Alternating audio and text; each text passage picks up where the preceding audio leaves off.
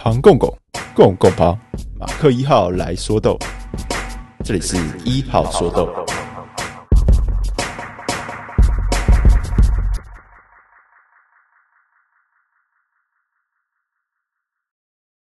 会忘记的我先说，马点点正式上线喽！几点换好礼，订阅分享包可以集，参加增购团可以集，填写每期的心得回馈问卷也可以集。赶快揪上你的亲朋好友，一起来环游世界！大家下午好，欢迎回到一号说豆。这是一个为各位剖析每月精品分享包选品秘辛的语音节目，不会太长，十五分钟，刚好配上你一杯咖啡的时间。我是马克一号，也是这一期精品分享包的创作人。这是第二三零二期的一号说豆，就是二零二三年的第二期哦。我们从这一期开始会有一个很大的不同哦，我们加入了一个固定的第二位主持人。Hello，大家好，我是露露。露露是我们的第二位主持人哦，他会扮演着提问的角色，扮演什么都不知道观众的角色。对，就是当傻子。呃，如果大家有听我们上一期的话，就效果其实还不错，所以我们从这一期开始，就是我们的露露就是会固定的客串演出哦。好的，那露露对于你这样加入我们这个历史悠久的一号说豆节目，有没有什么怎样的期许啊？这样算历史悠久吗？嗯，期待就是大家听的时候会很开心，很开心，很开心是哪一个部分？哦，因为我的声音就是很优美啊。哦，自己说吗？对。我我们我们从我们从二月开始，就是二三零二期开始，所有的每一次分享包寄出之后，都会另外再投放那个心得回馈问卷，订阅会员可以选择他要不要写啊，他如果有写的话，我们就会送他一点嘛点点。哦，对，就是那其实就会我们的调查就会包含所有的部分，哦、包含我们的设计、我们的包装、我们的豆子本身，那也会有我们 podcast 的部分。哦，所以如果观众觉得。我的声音真的很，露露的声音真的很好听的话，就可以在那边回馈，就可以写这一点，然后就可以获得一个马点点。对，好赚。你没有写，你也会获得马点点，就是有有填有填就会马点点，不一定要写他的声音给我们，提供大家一个素材。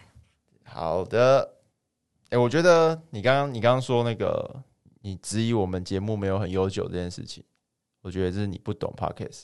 为什么？就是从我们开始就是做语音语音的说豆的节目，是从呃八月，去年八月，去年九月开始做，嗯，所以做到现在已经就是半年了，嗯，就这样已经有半年了嘛。这样是很长寿吗？对对对，基本上就是 在 Podcast 界里面，在 Podcast 界里面算很长寿。我讲的是后面的部分啊，哦、在后面挣扎的这些这些很多大量的各个创作者们，对，好，所以我们很有毅力。对，因为我记得我一开始要做之前，我就。就是到处收集，就是各种大家 Podcast 的教学，嗯，然后就有听到一个，我记得好像是百灵果他们讲的，嗯嗯，就他们讲说他们，我不太确定是不是他们，但就是其中一个，他们就有提到说，他观察一个数据，嗯，大部分的 Podcast 节目都会在半年之内断更。哦，他给了一个很高的比例，我现在不太确定那个正确的数字多少，嗯、但是是一个非常高的比例，所以只要撑过半年，基本上你就已经那个 长青，对，你就已经算是一个长青节目了。好的，那我们现在就直接直接进入我们第一个部分哦。好，好，我们第一个部分呢，我们就直接进到我们这一次的主题。我们这次的主题是精品猎游非洲篇。那猎游是什么意思呢？我们的露露可以为我们解答吗？诶，是露露还是露露老师？你都讲出来了，我还可以假装我只是露露吗？好，你说什么？精品猎游，猎游是什么意思哦？猎游是什么意思？猎游就是去非洲草原看动物的旅游。这样听起来就是就是去非洲旅游哦。没有啊，是要看动物啊，以生态观察为主的旅游。那我去动物园算不算猎游？木木栅猎游是看野生动物。OK，OK，好。那猎友呢，就是大家可以翻开马克字的话，就有替大家说明一下，我们的猎游它原意是深入原始环境的长途探险狩猎之旅啊，所以它本来其实并不是旅游的意思哦，它本来其实是就是在讲一个非常长途的旅行，而且有狩猎。对，有狩猎是有包含狩猎的部分的。嗯、那如果就是以我我前我前几天刚想到，就是已经做完这个以后，我才想到，就是其实在中国也有猎游的概念。你是说有狩猎的猎友吗？就是皇上不是会带一群人 去他的猎场吗？然后一出去就会去好几天。我记得一些一些应该一些宫廷剧偶尔会出现这个桥段，哦，好像是。对，那其实就是皇上的猎友。哦，而且那个他去的地方是原始的，就是自然生态的。对对对，但就是只有皇家可以去，哦、就是一个属于属于皇家的猎场这样子。哦、真的耶？对，那其实那就是一个猎游的概念啊。嗯，当然猎游它有很多不同的目的，在过去就有些是可能是它其实是一个商业的，它是商队。那有些它单纯只是那个呃打猎的行为。哦，商队，你是说我是为了要获取，比如说象牙才猎游的这样吗？也有可能是它单纯只是贸易商队，就是可能他是。去非洲，然后进行贸易，他可能跟原始的部族换取一些换取一些象牙啊这类的这类的商品。哦、相对的话，他本人是没有进行狩猎，当然他也会狩猎一下，就是当做当做娱乐。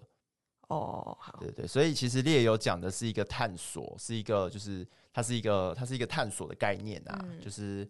我们对未知的未知的事情去探索，然后去拓荒，它是有这样的精神存在的。嗯、探险拓荒的本质精神。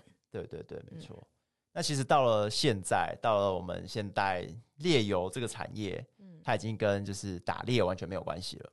对，对，它变成一个就是非常非常高级的旅行，真的贵死，非常高级。因为在做这一集的时候。我们我们做一做，然后就，就觉得说哇，好酷哦，我也好想去哦，所以我就搜寻一下，就是旅行团这个的这个部分，然后发现说，就是各位可能要再多买一些咖啡，老板才有一种机会。我觉得这不可能哎，这不是这个真的不是一般人就是有办法做到的。那我们在就是做这个主题的过程中，也收集很多就是关于猎游的资料，嗯，然后就发现一个共同点。不管在讲任何的猎游故事啊，里面的主角会有两个部分嘛，一个就是导游，那另外一个就是参加猎游的人啊。对。那只要这个故事发生在现代，参加猎游的人肯定是有钱人。他 肯定是个看起来就非常有钱人，通常是一个就是可能是已经退休的白人夫妻。嗯。很常会有这样的设定。嗯。对，所以算是一个非常高消费的活动啊。嗯。那我们其实这一期呢是借猎游的这个概念，我们重新去探索，重新 重新去探索一个地方，差点把录音室掀掉。好，继续。我们重新去探索这个地方哦。那我们第一个出发的地方就是非洲，也就是当我这样讲的时候，就代表说我们之后还会有精品猎游的不同地区一样的类似的主题。那可能是精品猎游的美洲篇，精品猎游的非洲篇。也就是，其实猎游这个概念，它并不只限于非洲。对，所以我意思说，就是他去拓荒跟探险，不一定是这种大草原的地方，对不对？对，因为其实不止非洲，也有很多地方也有这种很原始的环境。那其实，在美洲还有我们的澳洲，也都有在推类似的这种猎游的行程。所以条件之一是要它是一个。相对原始的环境，非常原始，而且很大块。如果在台湾就不太行，因为在台湾可能走一走，走一走，就从东边走到西边。哦，对对对，一不小心就走出去了。哦，那我听过那种马达加斯加旅游团，然后就是去那边看动物的，可是猎游。感觉马达加斯加也是会有跟台湾一样的问题。哦，就太。就是走一走，不小心就会遇到其他人。哦，对，他那个探险的感觉就比较没有。对对对对，OK，了解。对，所以他需要一个就是比较比较大的荒野的感觉，嗯、这样子。好的，所以我们就知道了，我们这一期要做的其实就是在非洲里漫无目的的搜索有趣的东西。赞。那也就是这一次的选品呢，我们也是属于这种漫无目的的搜索啦，比较没有主题性啊。好哦，对，听起来像老板偷懒。不是，是真的，就是已经已经枯竭了，哦、已经枯竭了。但是就是在选品的这个品质部分是完全没有打折的啦。嗯，好，那我们就直接进入选品的部分哦，来替大家介绍。我们这一次马克选品呢，是来自伊索比亚。伊索比亚就是我们的非洲非常著名的一个国家嘛，大家都知道它是咖啡的原生地，它甚至也是呃人类的原生地。对，就是人类从伊索比亚走出来。那我们这次带的这一支伊索比亚的豆子呢，它最特别的地方呢是它的处理法，是黑蜜处理的伊索比亚哦。露露有喝过黑蜜处理的伊索比亚吗？你这考题有一点太难。你肯定有喝过黑蜜处理，对。那你一定也喝过伊索比亚，对。但是黑蜜处理的伊索比亚是非常少见的。我们不要说黑蜜处理，我们说蜜处理。嗯，蜜处理的伊索比亚在最近几年有越来越多，但它还是属于比较少数。因为伊索比亚比较少做这种特殊处理嘛。对，伊索比亚本身比较在过去比较不做蜜处理，嗯，这个处理法。对，那更不用说是就是如果你特别就是说我就是要黑蜜处理的话，因为黑蜜处理在蜜处理中算是技术门槛比较高的。嗯，因为我们复习一下哦，蜜处理是做什么？蜜处理是跟日晒的差别只在于果皮，蜜处理会把果皮去掉。嗯。对，那它几乎保留了果皮以内大部分的其他的各种组织，嗯，所以这代表什么？代表这些组织全部暴露在空气之中，它很容易发霉，很容易长细菌。哦，对，所以它的控制，它在干燥的控制上难度是更高的。嗯，对，一般来说的，你比较常见的蜜处理通常会去掉五十 percent 的果胶层，五十，然后甚至可能更多到七十 percent，然后那就是我们一般常说的红蜜处理或黄蜜处理。对，然后也有白蜜处理这种东西，但黑蜜处理就是比较少见的。黑蜜是去更多吗？没有，没有，黑蜜是留下更多，哦、留下更多，几乎留下全部的状态。嗯嗯嗯。好的，所以大家就试试看我们这一支很特殊的黑蜜处理哦，它是来自我们的西达摩产区，算是我们伊索比亚最大的一个精品产区。那这支黑蜜处理喝起来的感觉呢，我是觉得它非常的浓郁，还有它的哈密瓜的味道非常的浓，哈味。哈味，对，它就是有哈味，然后甜度呢非常的高，那酸度呢就非常的圆润哦，是我们很典型的黑蜜处理的特色。提问提问，嘿黑蜜处理，你刚刚说它是那个外皮保留几乎最多的蜜处理，对不对？不是，它是，是外皮，皮皮去掉哦，皮里面的部分，哦、皮里面的部分保留最多的，对对对。OK，那是不是会蛮接近，最是最接近日晒？呃，有些人可能会这样觉得，但其实他们会是完全不一样的味道路线。哦，对，有没有那一层皮差距非常的大，因为那层皮它是有一定程度隔绝空气、隔绝水分的效果的。嗯，所以他们的发酵其实会是走比较不同的路线。哦，但是如果是跟蜜处理的黑蜜的另外一边叫什么蜜？最极端？呃，呃，比较常见的是黄蜜。哦，所以跟黄蜜比的话，黑蜜就会比较甜，比较像日晒一点。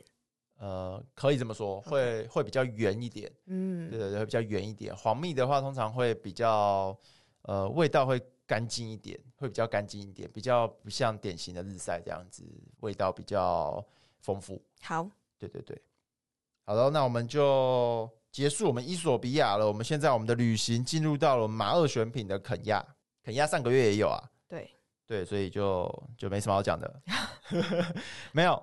有有东西可以讲。好，我们上个月选的那只肯亚，嗯，是属于特殊性很高的肯亚。对，就不像肯亚的肯亚。对，它是一个甜度尾段甜度非常高的肯亚。嗯、那这一次我拿的这只肯亚呢，其实我就是去找了一个典型，哦、非常典型的肯亚，可以偷偷跟上周呃上个月的做比较。对，如果你们手上还有的话，可以做一个比较，他们会是两个路线差距很大的肯亚，肯亚水洗。嗯、那这一支的特殊的点还有一个就是这一次用的是原豆的肯亚。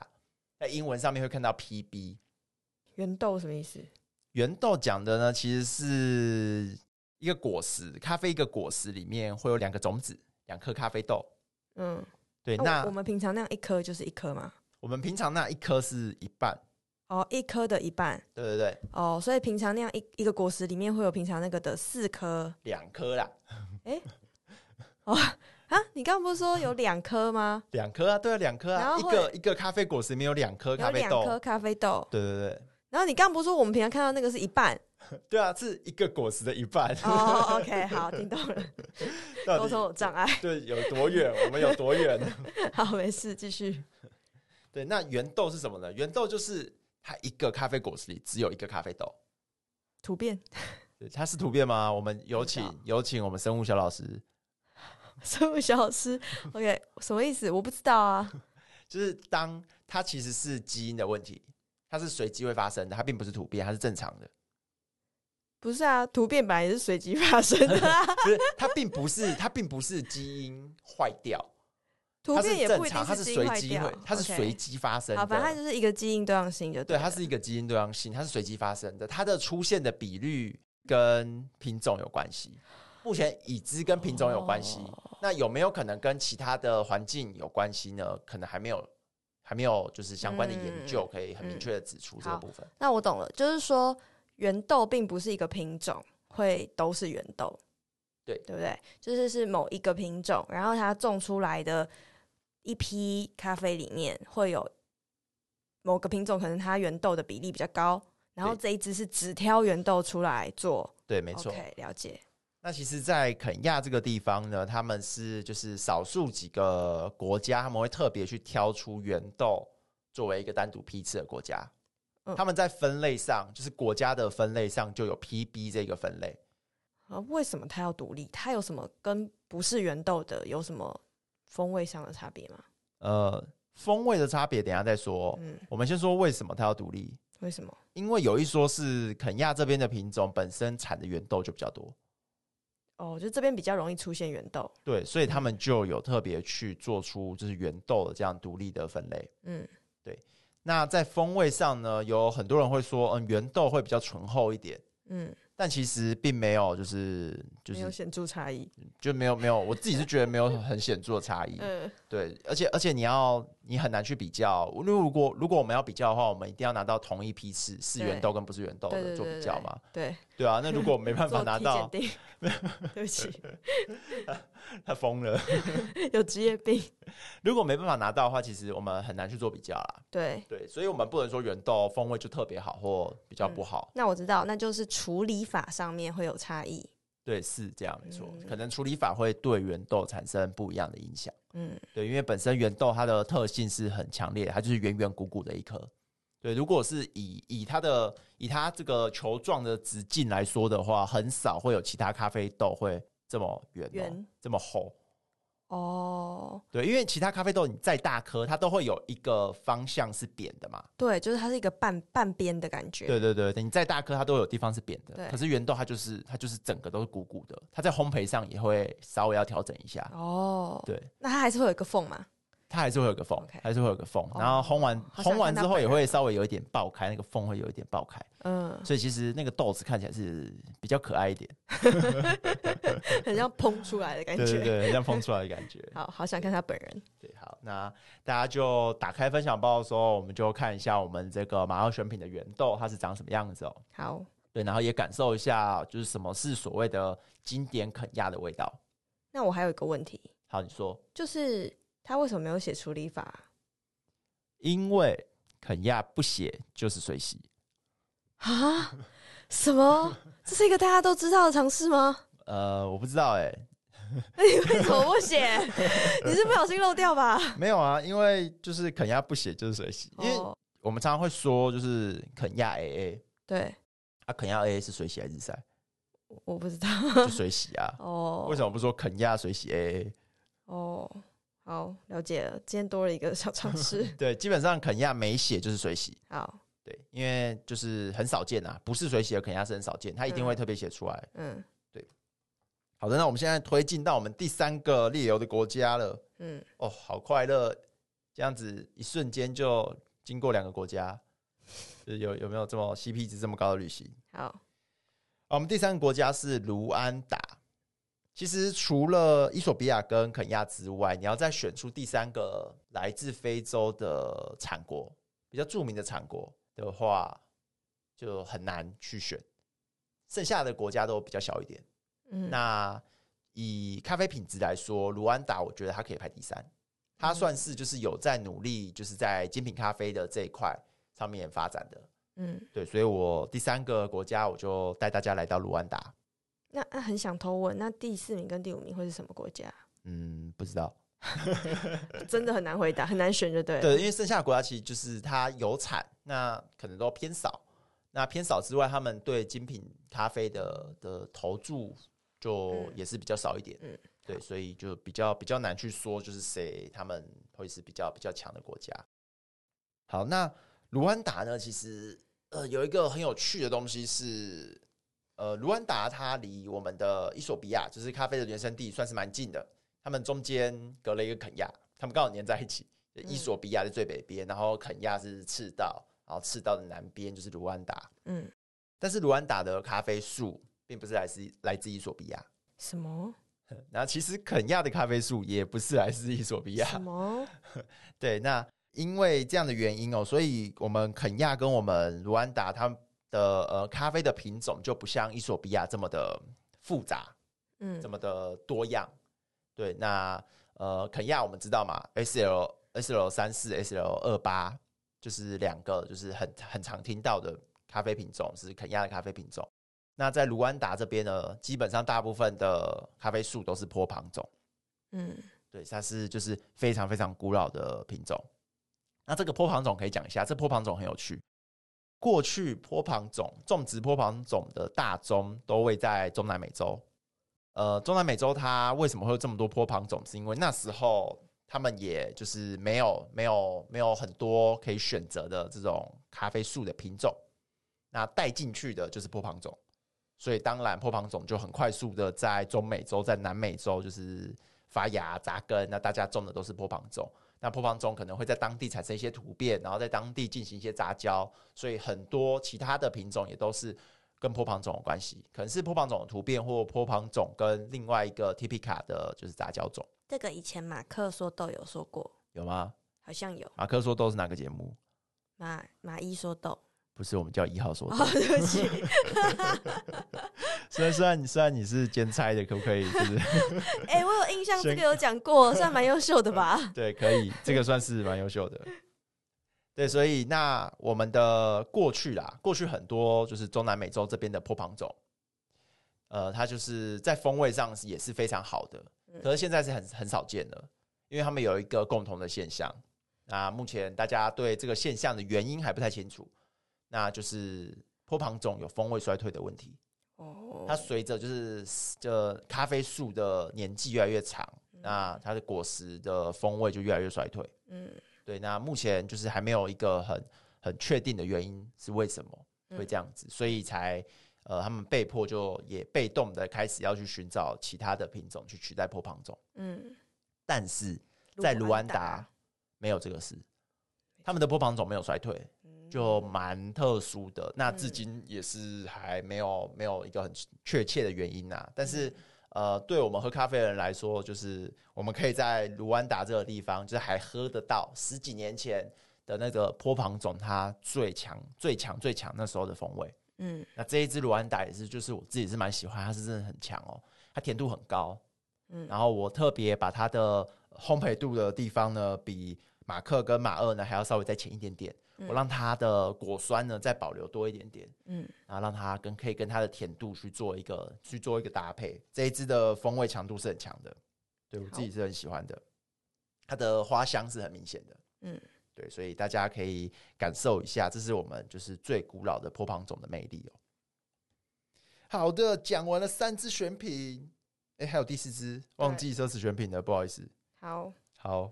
好，我们的奢侈选品呢，是这一次奢侈选品是一支竞标豆。那通常我们在讲竞标豆的时候呢，会有两个来源，一个来源呢会是就是国家竞赛，国家级的竞赛，通常会是 COE，嗯，就它是一个国家级的生豆竞赛。那如果你有得名，有进入最后的那个最后的轮轮次的话，你就可以就是进入最后的竞标会，那就会有全世界的买家来竞标，这是一个来源。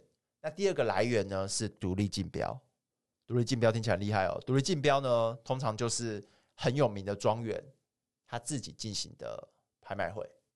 哦，所以你必须要你的批次的量要够大，嗯，那你也要够有名气，对，你才可以去举行这样的拍卖会。对，所以其实有这种独立竞标的庄园也蛮少见的。所以就是要大家就要记这个庄园的名字嘛，英赫特庄园就是。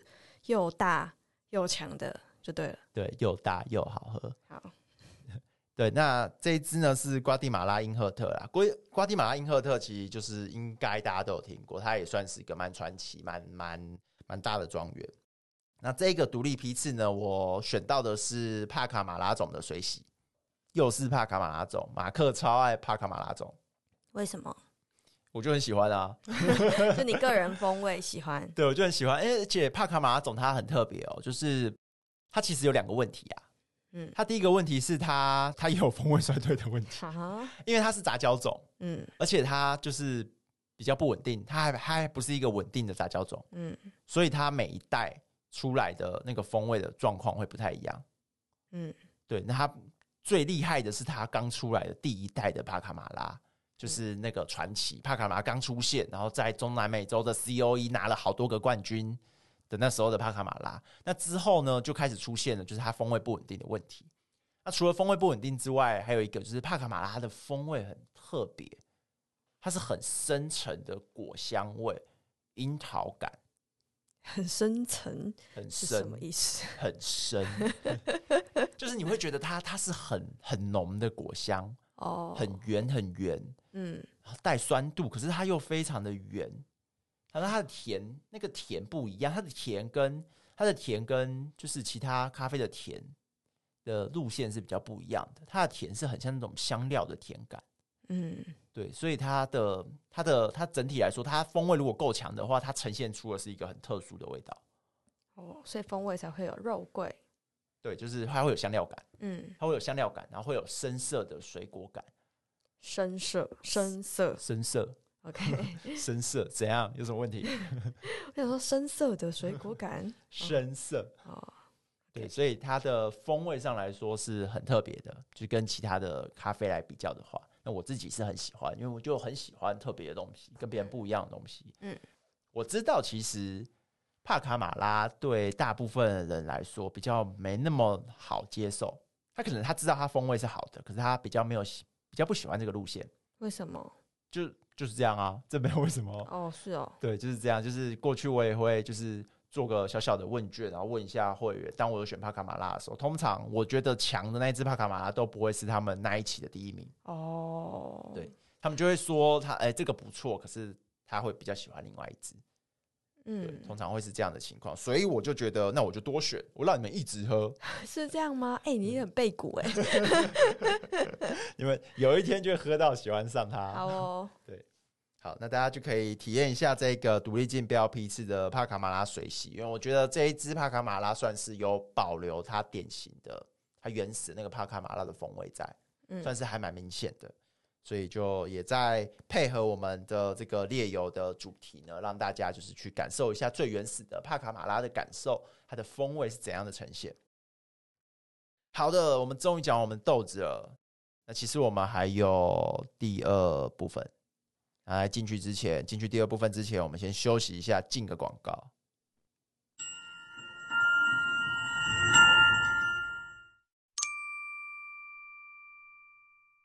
哎、欸，我们回来了。这次还是没有广告，呵呵，我们没有接到，没有啦，只是休息一下啦。一直讲话，嘴巴好酸哦。好了，我们第二部分呢，要跟大家聊一下我们这一次主题真实的主题——烈油，不是咖啡，是烈油。对，对，我们刚刚前面有讲到嘛，我们在做这个烈油的时候，我们就一直一直查相关的东西，然后就觉得越查越有兴趣，然后想说，那不然我们也来。烈油一下，然后搜寻一下旅行社，发现哦，赶快把这个分页关掉，去不起啊，真的去不起。对，那但是其实我们就是在这个过程中呢，就是看到了很多很有趣的故事，所以想跟大家分享一下。有请我们的露露。嗯，因为马克推荐我就是研究这个主题的时候，然后我们找到一本书，然后这本书啊，他是一个澳洲人，然后呢，他去非洲当猎游的导游的故事。然后还去看了一下他去当导游的呃的那个国家叫什么？叫做波札那。波札那是国家吗？对啊，波札那有谁知道波札那在哪里？你现在我讲波札那，你们知道在哪里的举手？不准 Google 的。对对，就真的没听过哎。对，真的。然后我就突然想到说，哎，我小时候有看过一本，就在非洲的沙漠。就是也是这种什么狮子啊的故事的，但他是研究员，然后就把那本书找出来看，发现也是波扎那、欸，也是波扎那，对，所以那个地方就是这种非洲草原啊，然后就是野生动物真的是蛮厉害的。对，你第一次讲波扎那的时候，我就想到披萨，那个是 那是拿坡里。嗯，好哦，好，来，那我们来分享几个故事吗？好，好，那我先分享一个。好，我听你讲。就是这导游啊，然后他他说，因为他们的那个猎游，就是游客是坐在一个车子，那种车叫做什么车？吉普车吗？吉普车，但是他们会拆掉，就是墙壁窗户，没有墙壁。对，就是。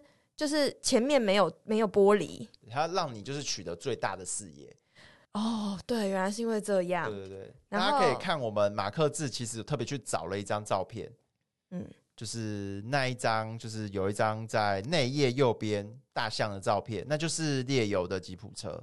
嗯，就是这样，你的视野就会是这样子，就是完全没有四周，完全没有阻碍，整个墙壁全部拆掉了，而且它可能还会架高后座游客的椅子。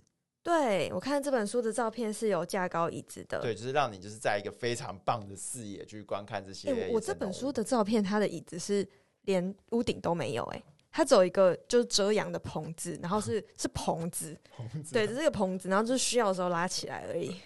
就是我看到这个这个车子的时候，觉得非常困惑，他们不是会开到狮子旁边吗？好 野性哦！对啊，这真的没有问题吗？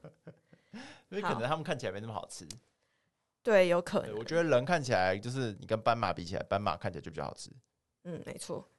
所以，但他就有讲到说，就是非常重要的游客守则，就是他们呃，游客来到这个狩猎呃，是不是狩猎营，叫做什么？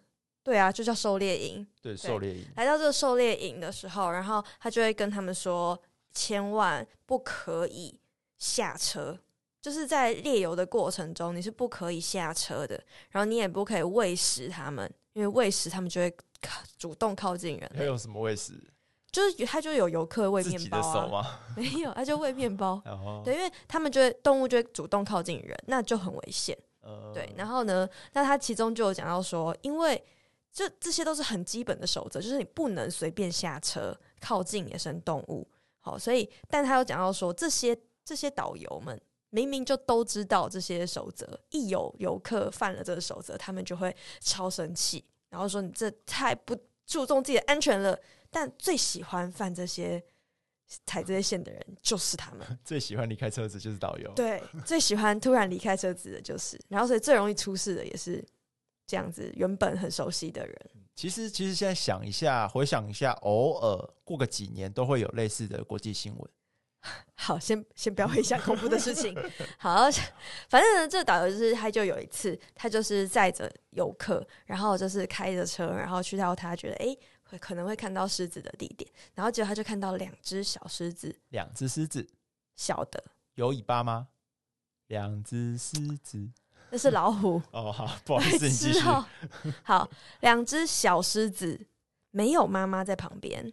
然后他就看，他就开始看脚印，然后就很兴奋，然后说跟他游客说：“你看那边有两只小狮子。”然后呢，他就忍不住走下车，走下车了。对，然后他就跟他们说：“你看这只狮子的小狮子的脚印，然后他们是往这一边走。”然后他就手指向左边，然后有另外一个比较大的脚印，就是应该是妈妈的脚印。他说：“另一只狮子呢，它的妈妈应该就是往那一边走，就是一个直角九十度的方向。”然后呢，他就这样子看过去的时候，就看到了妈妈就在在他右手指出去的地方。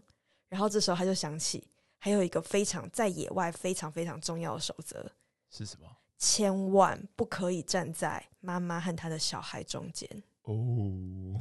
然后他就说：“笨蛋，笨蛋，笨蛋，笨蛋！”就他发现，他就突然发现他犯了这个错，他就站在妈妈跟小孩中间，然后妈妈就开始对着他低吼，说怎么办？慢慢的后退，对，千万别跑。对，他的他的标题，千万别跑。好，但除了千万别跑之外，他说他们的那个教育守则，还有说要说，就是遇到这种情况的时候，你要示威，示威 跟狮子吗？对，你会觉得很好笑吗？很荒谬哎，可是不然能怎么办？你就是，所以他就说，他就。试图要发出听起来很可怕的声音，然后听起来就像在呜咽，然后，然后，而且很好笑的是，他们那个他那一次带的那个游客是一个日本游客，然后那日本游客就是非常喜欢拍照，然后他就是一直他前面就一直对着动物拍，然后想要拍到某个角度，然后觉得动物很不配合他，然后什么很生气，这样他就一直疯狂拍照。然后他正在那个母狮子前面，然后在那边就是发出像呜咽的呃。的吼声的时候，然后就有开车上，那些有开车上目睹这一切，这样超精彩。然后他想说：“靠，现在怎么办？”然后他就一边呜咽，发出试图发出很猛的声音，然后一边就是慢慢的后退，这样慢慢的后退，然后然后推到他的车子旁边。然后重点是在这些过程中，那一只母狮是真的有往他的方向扑哦。其实是有攻击的，他是有试着要扑，可是他好像应该不是一下就整个扑上去，他就是一个试探性的扑这样。应该是在乌耶发挥的效果吧？不知道，但是母狮子就是有发出吼声，然后他的吼声就是很猛，然后他的吼声就呃像在哭这样。然后最后有一次，他是真的很靠近，他看起来真的要扑上去了，然后他就终于发出一个比较像样的吼声了。然后呢，那母狮子就往前一扑，然后这时候他是扑往他想要保护的。小孩那边，然后还好他就没事，然后他就赶快逃上车。哦，真的很险，好险哎！对，然后他就吓死了。然后这些那个那个刚刚那个日本人不是不是拿着那个摄影机吗？嗯，然后他就他就这样看着他说：“真的是太精彩了。”不过不好意思，我刚刚忘记把我的镜头盖卸下来了，可以再一次吗？没拍到，听起来像是笑话，网络上的烂笑话。不是，就是这个日本人的猎游中最精彩的这一幕，就是由他的没有拍到导游，对，差点牺牲生命贡献而来的，他没拍到。哎、欸，可是如果是这样的话，就是一个超级印象深刻的故事。不是，如果你的导游被吃掉，请问现在你要怎么走掉？哦、真的耶，所以就是好险是没被吃掉，是最好的结果，就超级精彩。然后他又没被吃掉。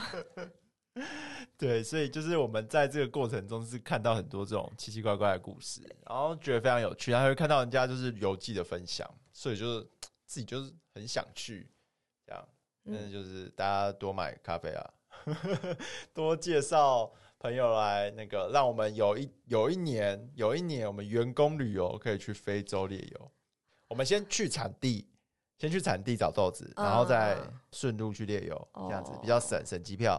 嗯，我看猎游钱可能只能公司出一半，就很了不起了吧？不知道，就是要看大家了。好，好，那我们就是这个二三零二期的一号说都到这里了。不晓得大家觉得我们这次这个露露正式客串加入之后的这个效果怎么样？那记得要在我们的回馈表单上面给我们各个东西评分，那你们可以拿到一点码点点。那我们也可以就是针对你们的回馈。那让我们的分享包的服务呢，可以越来越好。那就这样喽，我们就下次见，下个月见，拜拜，拜拜。以上节目由马克不是咖啡店自制赞助播出。你可以在 Spotify、Apple Podcasts、KBox、SoundOn 等等的 App 上找到马克不是咖啡店的最新节目。马上订阅或是关注，让你的每一杯精品都有咖啡师透过声音随时在旁。如果没有使用以上 App 的习惯，没有关系，追踪马克不是咖啡店的 LINE 就可以获得最新的商家资讯通知啊。